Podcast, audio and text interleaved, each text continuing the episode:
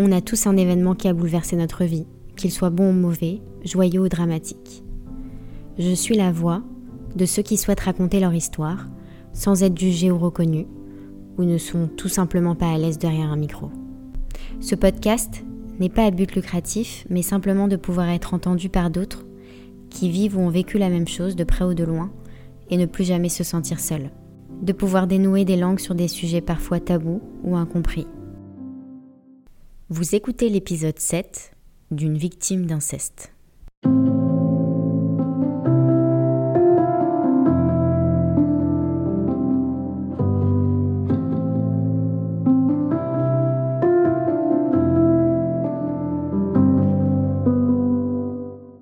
Bonjour, je m'appelle Paola, j'ai 38 ans et je vais vous raconter mon histoire. J'ai grandi dans un contexte familial où mes parents ne s'entendaient pas. Je les ai jamais connus ensemble parce que mon père trompait ma mère depuis toujours, c'était officiel, et ma mère lui en voulait beaucoup, donc ils se disputaient tout le temps devant nous et ma mère le supportait plus. Ma maman est une mère très aimante, dévouée pour ses enfants, qui a toujours tout fait pour nous protéger, et un père qui travaillait beaucoup, donc pas souvent là, il rentrait tard le soir. On ne manquait de rien, on allait en vacances tous les ans à l'étranger. J'ai une fratrie de rêve, on est quatre enfants, trois filles et un garçon. On a toujours été ensemble, on est très soudés, on ne fait qu'un. Ma mère nous a eu jeunes. Quand j'avais 15 ans, elle devait avoir la trentaine, donc elle était jeune. Donc elle a toujours été proche de nous.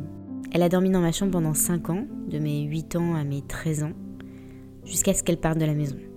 Donc même quand je dormais vers 22 heures, c'est le moment où ton inconscient est bien ouvert, j'entendais tout ce qu'elle racontait à ses copines. Elle était triste, elle pleurait, elle racontait tout. J'ai grandi là-dedans, collée à elle, plus que mes sœurs. À un moment donné, ma mère était rentrée dans une association qui s'appelait Enfants Sida, qui aide et accompagne les enfants dont leurs parents sont atteints par le sida. Et on était devenu famille d'accueil pour ces enfants quand les parents étaient hospitalisés pour des longs mois. On a fait ça pendant environ 4 ans. On vivait en France, mais je n'ai jamais supporté d'être dans ce pays depuis mon plus jeune âge. C'était un calvaire pour moi d'être en France. Je comprenais pas pourquoi, mais c'était très très dur. De là où je me souviens, c'est-à-dire de mes 10 ans à mes 20 ans à peu près, jusqu'à ce que ma mère se barre, je la vois toute la journée pleurer, triste, à toujours tout faire toute seule. Mon père qui rentre très tard le soir. Moi, vers 15-16 ans, j'ai eu la haine contre mon père, je l'en mettais plein la gueule. Et toi, t'as pas honte, elle est toute seule toute la journée, elle élève tes enfants, et toi tu l'aides jamais, t'es jamais là, tu fais ta life, etc. C'est là que commence mon histoire parce qu'à l'âge de 6 ans, j'ai fait un transfert sur la vie de ma mère. C'est-à-dire que je, ne vivais pas ma vie, je vivais la sienne avec ses souffrances, son regard sur la vie, ses états d'âme. Mais donc à 15 ans, je me rendais pas compte que je me comportais avec mon père avec la haine que ma mère lui portait. Du coup, mon père le sentait et il comprenait pas. Il disait toujours à ma mère T'es en train de monter ma fille contre moi. Je le regardais comme elle, elle le regardait. Je lui faisais les mêmes réflexions. Jusqu'à il y a 2-3 ans où là j'ai compris. Dès ma naissance, j'ai toujours été très malade. J'avais toujours plein de maladies de bébé. Du coup, ma mère ne me lâchait pas, elle me donnait à personne. Donc j'ai une relation très fusionnelle avec ma mère. Vraiment très très fusionnelle. Ma mère, c'est ma meilleure amie. Elle sait tout, on parle de tout. Encore aujourd'hui, j'ai aucun tabou avec elle. Quand elle a quitté la maison, j'avais 16-17 ans. Je me suis retrouvée toute seule avec mon père et mon frère à gérer pendant deux ans parce que mes sœurs étaient parties vivre à l'étranger. Je me suis retrouvée avec un père qui croyait pas qu'elle allait partir un jour, donc qui a été surpris. Du coup, il buvait beaucoup. C'est moi qui préparais à manger pour tout le monde, c'est moi qui préparais tout, jusqu'à que je parte en voyage longue durée à l'étranger à 20 ans. Je n'ai pas eu de scolarité parce que j'arrivais pas à écouter les gens. Petite, je me rassurais, je me disais que j'étais une rêveuse parce que quand j'arrivais en classe, dès qu'on commençait à me parler, je partais dans mes rêves. Je fuyais tout le temps pouvais avoir un bon niveau, mais j'étais incapable de travailler, de me poser, d'apprendre, d'écouter. J'avais un gros trouble du déficit de l'attention, et j'ai compris des années plus tard pourquoi mon cerveau ne me laissait pas me concentrer. Même au début de mes formations professionnelles, je prenais de la ritaline avant de les faire. Pendant ma sixième, cinquième, j'étais en dépression, je pleurais tout le temps. Je voulais tout le temps rester dans le noir. J'avais un poids dans le cœur et je comprenais pas pourquoi j'étais aussi triste. Je savais que mes parents s'entendaient pas, mais je me disais c'est pas possible que leur relation t'atteigne à ce point. Qu'est-ce qu'il y a? Mais j'arrivais pas à trouver. J'ai fait le collège, ensuite une année de seconde générale et après j'ai trouvé mon métier assez jeune. Je voulais m'occuper d'enfants autistes. J'ai commencé à travailler avec les autistes euh, quand j'avais 16 ans. comme j'avais trouvé mon métier et que j'étais très bonne dans ce que je faisais, j'ai direct été en BEP sanitaire et social pour pouvoir être moniteur éducateur spécialisé. Que finalement je, je n'ai pas fait parce que j'étais pas capable de rentrer à l'école, de m'asseoir, d'écouter, d'apprendre. Donc j'ai appris mon métier sur le terrain. Et j'avais le niveau d'une éducatrice spécialisée parce que je suis restée 10 ans dans un centre d'accompagnement avec les enfants autistes, les psychiatres, les médecins, etc. C'est comme si je l'avais eu ce diplôme, sauf que je ne l'ai pas passé. J'ai fait ce métier de mes 16 ans à mes 30 ans. Alors pourquoi je me suis tournée vers les autistes directement? Je sais pas. J'avais l'impression de mieux les comprendre que les gens dits normaux. J'avais plus de patience avec les enfants autistes que les enfants dits normaux. C'était plus naturel pour moi. J'étais passionnée, c'était même pas un taf pour moi, j'adorais, je voyais pas le temps passer. J'ai fait une pause de mes 20 ans à mes 24 ans où j'ai voyagé dans plusieurs pays et où j'ai rencontré mon mari. Je me suis mariée à 22 ans et j'ai eu ma fille à 23 ans et mon fils à 25. Et quand j'ai eu mes enfants, on est retourné en France dans la part de mes parents. Et là, ça a été le début de tout. Parce que je me suis rendu compte que quand j'étais à l'étranger, j'avais plus de maladie. Et dès que je suis rentrée, tout est revenu. J'ai un trou de mémoire de mes 6 ans à mes 10 ans. De mes 10 ans à mes 30 ans, j'étais toujours malade. J'avais tout le temps mal partout. J'avais des problèmes de ventre, j'allais jamais aux toilettes, au point d'aller à l'hôpital, à la limite de l'occlusion intestinale. J'avais tout le temps mal au dos, au point que j'étais raide, mais raide à tel point que je pouvais pas bouger ma tête. Le matin, il fallait que j'attende jusqu'à 14h pour pouvoir détendre un peu ma nuque, tellement mon dos était bloqué. À mes 16 ans, je faisais des crises de spasmophilie, de tétanie. J'ai fait tous les examens médicaux possibles, de coloscopie, fibroscopie, des scanners, et on me disait toujours, il n'y a rien. Je leur disais, mais comment ça, il n'y a rien? J'ai tout mon corps qui est en ébullition, qui souffle de partout. Je peux pas m'asseoir, je dors pas. Et à 15 ans, on m'a mis sous Rivotril quand même. Alors Rivotril, c'est un médicament à visée euh, anxiolytique, souvent utilisé pour les crises d'épilepsie ou soulager une souffrance difficile à contrôler. Ce médicament m'a achevé. Je prenais 4 gouttes pour arriver à dormir, sinon je dormais pas. Aujourd'hui, j'ai compris que c'était des maladies psychosomatiques, mais de mes 10 ans à mes 20 ans, j'ai cru que j'allais crever 100 fois. À partir de mes 10 ans, j'ai commencé à avoir des mycoses vaginales après une prise d'augmentin. Et c'est plus jamais parti. J'en avais tout le temps jusqu'à mes 30 ans. C'était un calvaire, c'était horrible. J'avais constamment des lames de rasoir entre les jambes sans jamais comprendre pourquoi. Donc petite, tu te dis c'est les médicaments, bon bah c'est comme ça, et au bout de 10 ans, j'ai commencé à flipper, à me dire que j'avais un problème grave de santé, que ça allait tuer mon utérus. C'est sûr que j'ai un problème, d'où ça sort? C'était intense. J'avais une mycose pendant 15 jours, puis une pause d'une semaine, et puis ça repartait pour 15 jours, ça s'arrêtait pas. Et puis j'ai commencé à grandir, à avoir des copains vers 18-19 ans. Et le premier rapport sexuel, c'était horrible, vraiment. En fait, le premier, ça s'est bien passé, mais après, j'avais jamais envie. Je voulais pas. Souvent, c'était un câlin égal une mycose pendant 3 semaines. Donc moi, le câlin, c'était relié à la souffrance de la mycose, donc j'en avais pas envie. Je n'ai pas eu beaucoup de mecs, mais tous les mecs avec qui j'ai eu des relations intimes, ça se passait pas bien pour moi. Pour eux, ça allait, mais moi, ça n'allait pas et j'osais pas en parler. Je me disais que peut-être que c'est comme ça, peut-être que ça va venir. Et c'est en grandissant, en parlant avec mes copines qui me racontaient leur histoire de cul, je me suis dit attends, je ressens pas du tout ce que vous me racontez là. Moi, chaque câlin, c'est un calvaire. Et je me suis jamais vraiment posé la question de pourquoi jusqu'à très tard. Pour moi, j'avais tellement une famille de rêves, j'avais beau chercher que je comprenais pas. En plus, je me suis mariée, j'ai eu des enfants, et c'est à l'arrivée des enfants que tout a été plus fort au niveau de l'intimité. Mon mari a toujours été très respectueux, à l'écoute, mais toujours très en demande. À chaque relation sexuelle, j'avais des sensations dont je n'osais pas parler. Je me disais juste peut-être t'aimes pas ça et c'est tout. J'avais lu des articles sur les asexués et je me suis dit bon bah peut-être que t'aimes pas le sexe, c'est tout. Jusqu'au jour où ça devient très compliqué parce que combien tu peux dire à ton mari non, j'ai pas envie, non, j'ai mal, non, j'ai une mycose, non, si, non, ça. Au bout d'un moment, tu te dis, il va pas me croire. Et puis après, t'as plus envie de lui dire non. Parce que soit il te croit plus, soit il revient pas. Donc on faisait un câlin tous les deux mois et c'était très très dur pour moi. Je le faisais pour mon mari pas pour moi. À tel point que pendant l'acte, il me touchait les yeux pour savoir si je pleurais ou pas. C'était horrible pour lui aussi, parce qu'il voulait pas que je souffre et pas me forcer non plus. Quand j'étais enceinte de ma fille, il ne pouvait pas me toucher. Vraiment, c'était pas possible. Donc c'était un peu mon échappatoire, ça m'arrangeait bien. Et à l'arrivée de mon fils, ça a tout pété. Lui, pour le coup, il m'a protégée pendant ma grossesse. Pendant la grossesse de mon fils, j'avais des envies.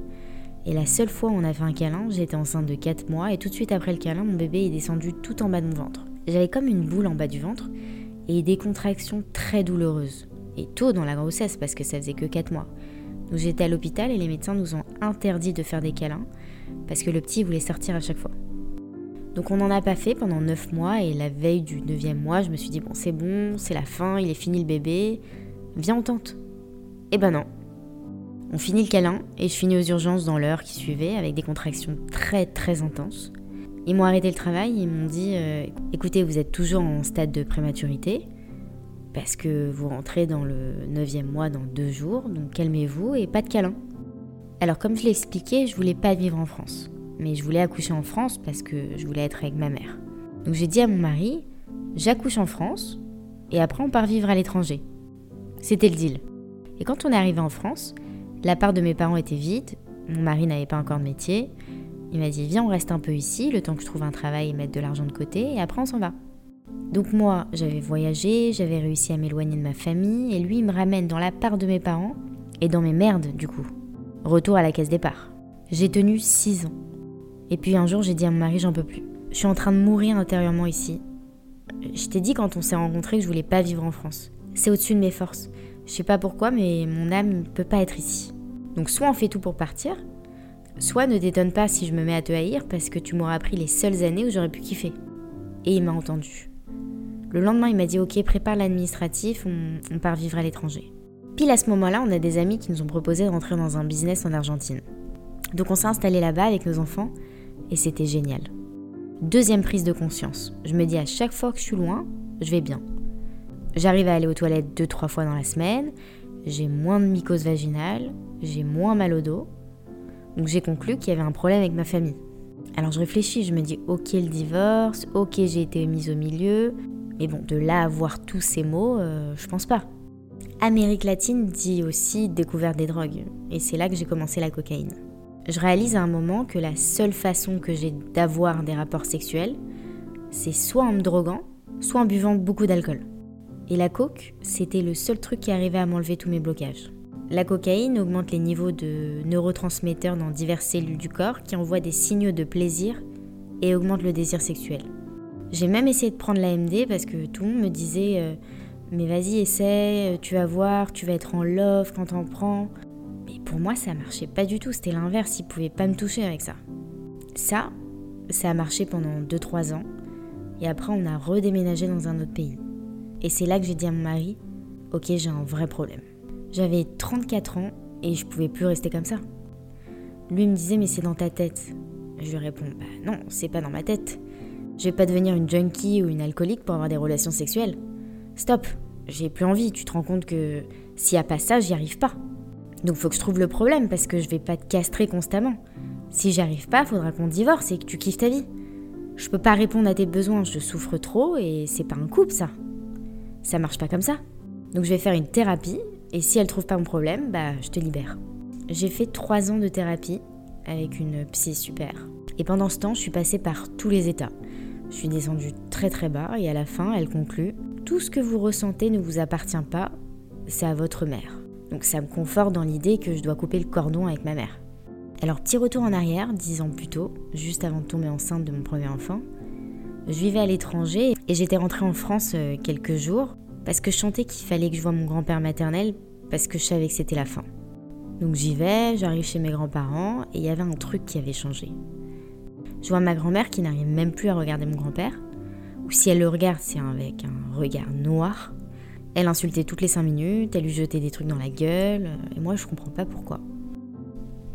Et juste avant de partir, j'entends dans le couloir une des cousines de ma mère, Jocelyne, dire S'il meurt aujourd'hui, j'irai cracher sur sa tombe. Je me tairai plus. Moi, je me sauve rapidement, je rentre chez moi très perturbée, parce que automatiquement, je me dis Putain, si ça se trouve, euh, tous tes problèmes viennent de là. Et en une fraction de seconde, je me dis euh, Ok, même si c'est ça, je veux pas savoir.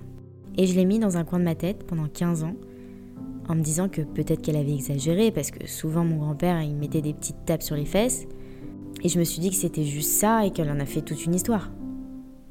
Parce qu'il était vieux à ce moment-là, c'était le papy, fallait le remettre à sa place. Nous, c'est comme ça qu'on le voyait. Tout le monde disait Ah, c'est papy Jacques, c'est pas grave. Donc je reviens à cette prise de conscience 15 euh, ans après. Hein. vivant à l'étranger, avec un mariage en plus, deux gosses après, je me dis j'ai un problème. Et là, je tombe sur un post Facebook d'une dame qui m'a interpellée. Je comprenais pas trop ce qu'elle racontait, mais en gros, elle disait qu'un enfant avait un comportement de fou, dû un traumatisme de quand il avait un an qui était gravé dans son inconscient. Ça m'intriguait. Je me suis dit, c'est quoi ce truc? Mais je sais pas pourquoi, j'ai pris rendez-vous avec cette dame, pour ma fille. Parce que ma fille, de ses deux ans et demi à ses huit ans, elle ne supportait pas que ses vêtements touchent chapeau. Alors elle voulait pas mettre de culottes, elle voulait pas mettre de chaussettes, de leggings, de pantalons. Elle mettait que des robes super larges. Moi, ça me rendait folle. Au début, je me battais avec elle pour qu'elle s'habille jusqu'au jour où j'ai compris que c'était une vraie souffrance et que pour elle, c'était ingérable de le faire. Je me suis dit, ok, qui ne tente rien à rien, ça fait 5 ans que je me bagarre avec elle, je trouve pas de solution, donc euh, je vais essayer, on verra. Et cette dame m'a scotché. Parce que ce qu'elle disait, c'était complètement cohérent. Alors c'était une séance de thérapie énergétique, qui est une méthode, qui est une dissolution de stress et des croyances négatives qui peuvent se mettre dans l'inconscient, de notre mémoire intra-utérine à aujourd'hui. Ce qu'elle nous explique, c'est que le corps a une mémoire. C'est comme la boîte noire de l'avion, à partir du moment où, où l'âme rentre dans le ventre de la maman au premier jour de la grossesse, la boîte noire, qui est l'âme, est en mode enregistrement tout est coincé dans les cellules mémorielles du système énergétique. Donc elle fait allonger le patient sur le dos, qui est ma fille, sur une table de massage, consciente, et lui demande de tendre un bras, et sans que le patient parle, son bras répond et représente son inconscient. C'est assez fou, mais il faut le vivre pour comprendre. Pour ma fille, elle nous a amenés à la naissance, parce que j'ai eu un accouchement très compliqué. Les médecins n'avaient pas vu que j'avais un bassin trop petit, donc en fait elle est restée coincée dedans, ils ont dû la tirer de tous les côtés, ils ont pris les ventouses, les forceps pour la sortir. Donc en fait, elle a raclé les os. Elle a été tirée de force. Donc tout ce qui était serré, comme dans le bassin en fait, elle pouvait plus supporter. D'où son traumatisme avec les vêtements serrés. Ensuite, je continue, je lui dis que ma fille elle pleure tout le temps, elle est toujours dans le drame. Elle me dit oui oui, euh, je pense qu'elle a eu une inversion de ses émotions, on va remettre ça en place. Et elle a aussi fait ressortir qu'elle n'avait pas accepté la naissance de son frère. Parce que son frère, dès la naissance, qui était trois ans après, il était très problématique. Il était très très très dur. Il prenait toute la place. Il était constamment dans l'opposition, la provocation, il tapait, il écoutait rien, il insultait tout le monde. Donc ma fille, elle s'est effacée toute seule pour lui laisser la place, jusqu'à ne plus exister. Par son mal-être, elle nous montrait qu'elle était là aussi. Moi, je suis sortie de la séance bouche bée, choquée. J'y croyais à moitié. Quand on est rentré, elle est directement, elle a essayé un maillot de bain et elle a hurlé. Donc je me suis dit, ok, je me suis fait arnaquer, bon, c'est pas grave. J'ai oublié, je suis passée à autre chose. Et deux semaines après, ma fille commence à me dire, viens, on va faire les magasins. Euh. Et puis elle met une salopette en jean, et puis des pantalons, et puis des brassières. Et elle s'ouvre aux gens aussi, elle fait des câlins, des bisous. Moi, elle me repoussait tout le temps avant. Et maintenant, elle m'embrasse. Ça a tout changé chez elle, tout le monde l'a vu. J'ai été choquée. D'ailleurs, il n'y a pas longtemps, j'ai fait cette séance euh, sur mon fils pour comprendre son mal-être et sa colère, et j'ai compris qu'il m'avait protégée et qu'il avait pris toutes mes souffrances sur lui. Alors lui, il était sorti par césarienne, et c'était pas anodin parce qu'en fait, il a ouvert une autre porte. Il ne fallait pas qu'il passe par la voie basse. C'est très spirituel ce que j'explique, mais c'est très important dans mon histoire. D'ailleurs, c'est lui qui m'a ouvert la nouvelle porte. C'est après avoir accouché de lui que j'ai commencé à, vraiment chercher ce qui m'était arrivé. Il y a eu un gros transfert à l'intra-utérin. À chaque rapport sexuel avec mon mari, il était dans mon ventre et il savait que je vivais un calvaire à ce moment-là. Donc il descendait pour dire stop. D'ailleurs, encore aujourd'hui, il est en surprotection avec moi, il a très peur pour moi. À chaque fois que je sors, il a peur qu'il m'arrive quelque chose. Il est en protection constante. Il a 12 ans maintenant. Alors suite au changement hallucinant de ma fille, j'ai décidé de me former à cette thérapie énergétique pour pouvoir le faire sur les autres et aider d'autres gens. Alors cette dame qui faisait aussi la formation, j'ai pris rendez-vous en perso, mais pour moi cette fois-ci. Je dis voilà, j'ai vu tous les professeurs de la planète, j'ai été envoyée dans des milliers de laboratoires. Ils me disent que j'ai une mycose chronique, donc en fait toute ma vie je suis condamnée à souffrir comme ça Et elle me répond pas du tout, c'est dans ta tête et on va chercher la cause. Lors de ma première séance, elle rentre dans mon inconscient les fondamentaux, comme je m'aime, je m'accepte, je suis en sécurité. Et là, elle me sort en conclusion, je ne vis pas ma propre vie. et mon bras tombe quand elle dit ⁇ Je vis la vie de ma mère ⁇ Alors là, j'étais choquée. Je la connaissais pas, elle a vu ma fille une fois, je viens de commencer sa formation, elle connaît rien de moi. Et elle me, et elle me sort ce que m'avait dit ma psy en trois ans de thérapie, sans que je lui parle. Donc à ce moment-là, je réalise que malgré tous mes efforts de m'éloigner de la France, du cocon familial de ma mère, je suis toujours en transfert avec la vie de ma mère. Je lui demande mais à quel âge j'ai switché sur la vie de ma mère? Je comprends pas. Donc elle continue sa technique, elle teste les âges sur mon bras et mon bras tombe à 6 ans.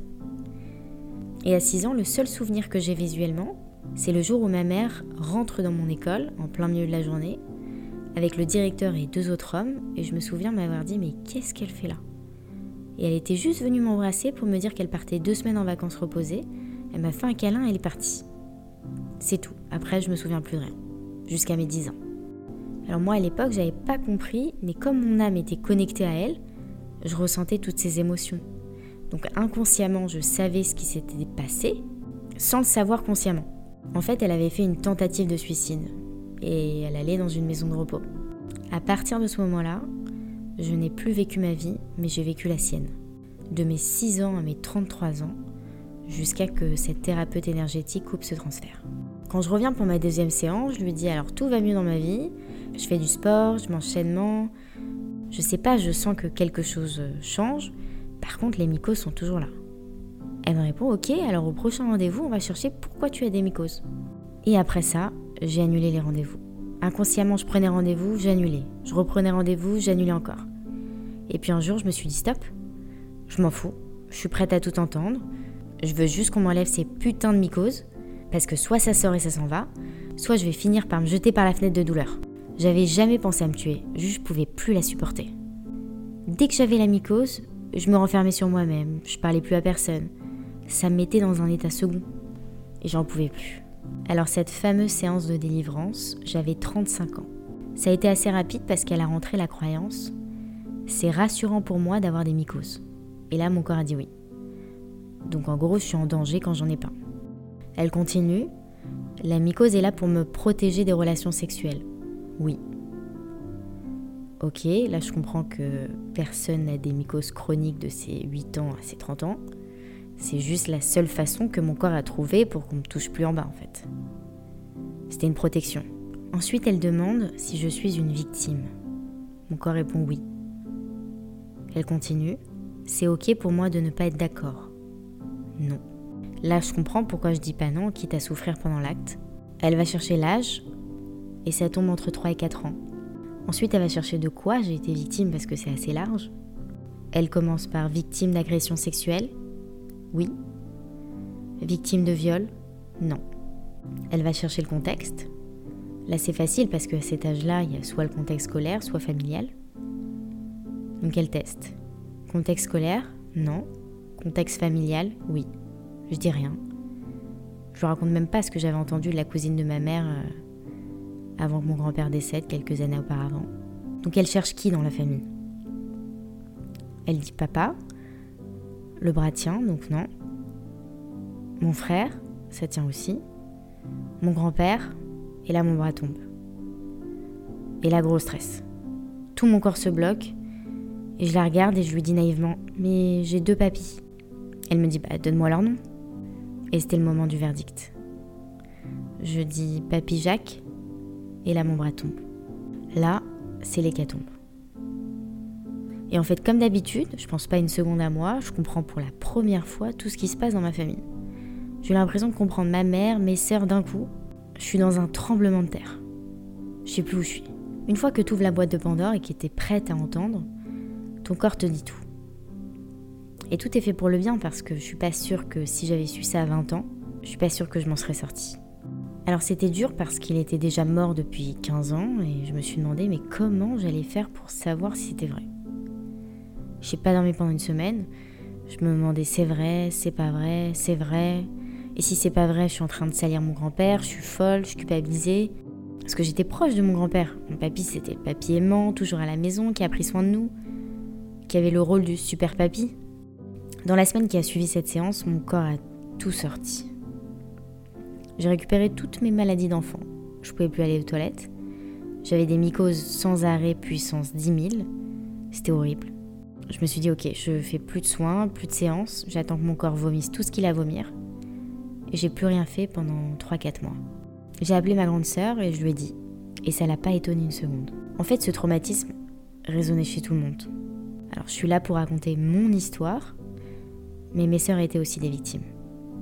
J'ai mis trois semaines pour avoir le courage de le faire, mais je décide d'appeler cette cousine de ma mère, que j'avais entendu parler dans le couloir, et je l'appelle et je lui dis euh, Salut Jocelyne, j'ai besoin de savoir qui était papy. Moi, je me souviens que du papy malade, cardiaque, qui était génial. J'ai besoin de savoir.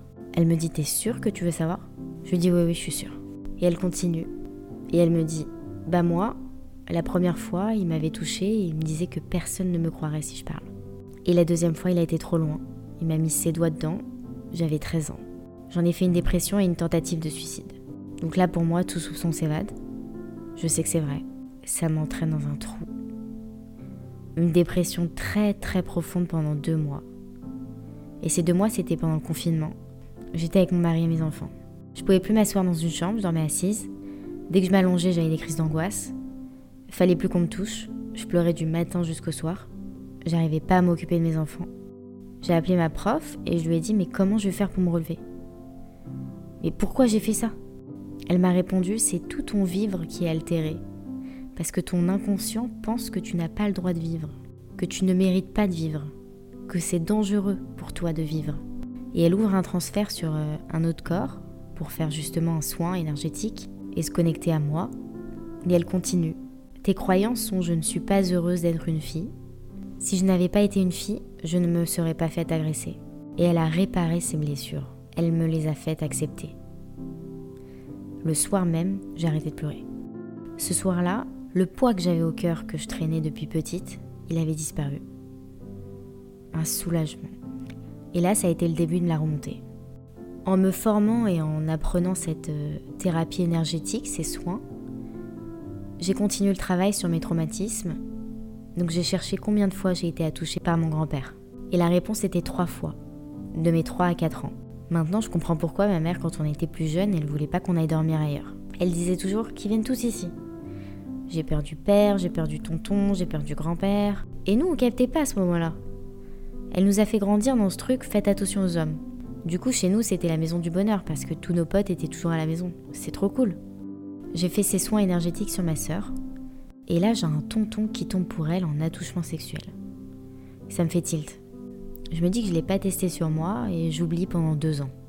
Alors avec le recul, je pense pas que ça soit vraiment un oubli, parce que les choses sont bien faites dans un développement personnel, tu peux pas tout entendre d'un coup. Ton corps t'annonce des choses au moment où tu es prête à les entendre et pouvoir les gérer.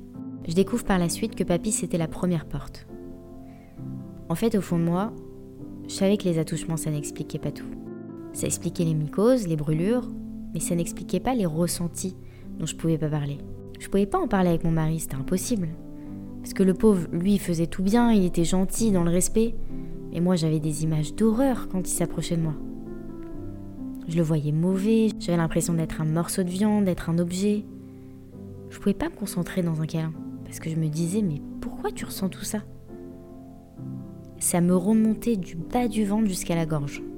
Je me sentais étouffée, je comprenais pas. Quand un homme s'allongeait sur moi, mon premier réflexe était de fermer les jambes et de tourner la tête.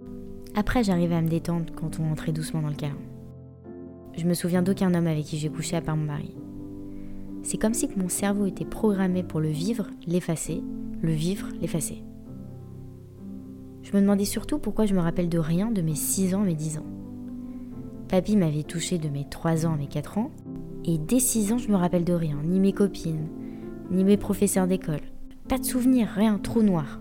Et un jour, je vais chez une de mes patientes pour faire une séance de Reiki, qui est très douée. Alors le Reiki, c'est une méthode japonaise consistant à équilibrer les énergies de la personne pour qu'elle trouve un apaisement durable et profond au niveau de son corps, de son psychique et de son émotionnel. Cette séance, elle a été très forte. Je pleurais, je m'étouffais. Elle faisait chakra par chakra. Et quand elle arrive en bas de mon ventre, elle me dit Mais Paola, il y avait quelqu'un de violent dans ta famille? Moi, premier réflexe, je lui dis Bah oui, mon grand-père. Et au moment où je finis de dire mon grand-père, je saurais pas comment expliquer, mais je sais que c'est pas lui dont on parle. Et là, dans ma tête, ça fait Gilles, Gilles, Gilles, Gilles, Gilles. Et je me lève et je fais une crise d'angoisse, je peux plus respirer. Je lui dis Ah, mais j'ai des pensées horribles qui montent dans la tête, c'est horrible. Et ça continue Gilles, Gilles, Gilles. Et là, je revois le soin de ma sœur. Notre oncle Gilles euh, était sorti un attouchement. Et je me tourne vers ma patiente et je lui dis Mais j'entends pas des attouchements là. J'entends le viol, mais c'est pas possible. Mais comment je vais faire pour rester avec ça dans la tête pendant quelques jours Et attendre de retrouver ma prof pour qu'elle cherche que c'est? Elle me regarde et elle me dit Quand il y a un doute, il n'y a pas de doute. Donc on va finir ta séance et on va ouvrir un transfert sur moi et tu vas faire ta séance de thérapie énergétique pour toi en utilisant mon corps. Alors ce qu'il faut savoir, c'est que notre tonton Gilles, qui est en réalité euh, le cousin de ma mère, c'est le tonton dont tout le monde a peur. C'était la menace. On nous disait tout le temps euh, attention si t'es pas sage ou si tu manges pas bien, on appelle tonton Gilles. Il avait 5 ans d'écart avec ma mère. Il était violent, sadique, pervers, ses enfants étaient maltraités et tout le monde pensait que c'était de la maltraitance physique, avec comme des coups, mais personne ne s'était jamais vraiment demandé si c'était aussi sexuel. Donc j'ai ouvert le transfert sur ma patiente envers moi-même, et j'étais sûre de ne pas m'être fait violer, parce que ma thérapeute avait testé le viol et mon corps avait répondu non. En fait, le viol, elle l'a testé sur papy, et non le viol en général. Donc j'ai commencé à rentrer la croyance, j'ai été violée, de façon générale. Et le bras tombe. Donc oui, une fois Non. Plusieurs fois Oui. Nombre de fois Une fois Non. Deux fois Non. Trois fois Oui. Et là, ça me ramène à la croyance je suis une victime, une deuxième fois. Donc je vais chercher l'âge.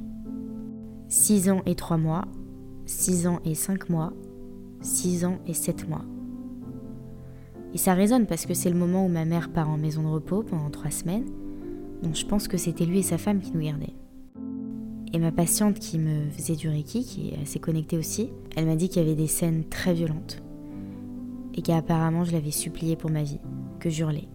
Alors encore un petit retour en arrière, quelques années auparavant, quand on vivait en France, ma cousine, la fille de Gilles, quand elle venait en France parce qu'elle vivait à l'étranger, un soir elle est venue manger à la maison et en fin de soirée, elle craque. Et elle me dit, mais tu sais, ma cousine, euh, la limite entre le sain et le malsain chez nous, elle n'existait pas. C'est très tard qu'on a compris qu'il y avait quelque chose qui allait pas. Et elle continue. Je savais qu'il venait dans ma chambre, mais je me souviens plus trop. Je lui dis, mais il s'est frotté à toi? Oui. Mais il violé? Je sais pas. On en parlait parce que elle aussi, elle avait des problèmes dans l'intimité. Donc on se confiait. Ce qui est fou, c'est qu'à cette période, pas une seule seconde, j'ai pensé que ça avait un lien avec mes problèmes. Donc quand ça tombe, je me dis pas que c'est pas vrai, parce que sa propre fille l'accusait déjà il y a 15 ans. Et tout le monde avait peur de lui, donc personne ne parlait. Il faisait 1m90, il était balèze, et dans sa façon d'être avec les gens en général, il était sadique, mauvais. Jusqu'à ce que j'apprenne ça il y a un an, j'étais très proche de lui. Il venait manger chez moi, il m'a prêté de l'argent quand j'en avais besoin. Et quand j'ai su, je n'ai jamais pu entendre le son de sa voix. Je pouvais plus le parler. Je pouvais plus l'appeler. Et ça fait huit mois que mon WhatsApp est plein de ses messages et je réponds pas. Ma thérapeute me dit de lui dire que je sais, mais moi je vois pas à quoi ça peut servir. Parce que s'il reconnaît rien avec ses enfants, donc pourquoi il reconnaîtra avec moi? S'il était encore en état de nuire, d'agresser des enfants, j'aurais porté plainte. J'aurais tout dit. Mais là, il est plus en état de nuire. Il a fait plusieurs AVC, il peut plus marcher, il voit plus rien, il pue, il est sale, personne l'approche, il parle plus avec ses enfants, il est enfermé chez lui tout seul. C'était sa punition en quelque sorte. Ma plus grande peur, c'était de le dire à ma mère, parce que je savais que ça allait la détruire et je voulais pas lui faire de mal. Il y a quelques mois, ma mère a fait son premier soin énergétique avec une, euh, avec une autre personne euh, qui utilise la même technique que moi. Et la première chose qui est tombée, c'était son père. Elle a tout de suite stoppé la séance pour m'appeler et pour me dire Maintenant tu vas me dire la vérité, j'ai besoin de savoir. Il est tombé, papy, chez toi? Et moi qui réponds Euh. Bah, comment ça? Mais attends, tu t'en rappelles? Non, maman, je me rappelle de rien, j'étais trop petite. Mais t'avais quel âge? Entre 3 et 4 ans. Et là, elle me confirme. Elle me dit Mais à partir de tes 4 ans, j'ai senti qu'il y avait un problème.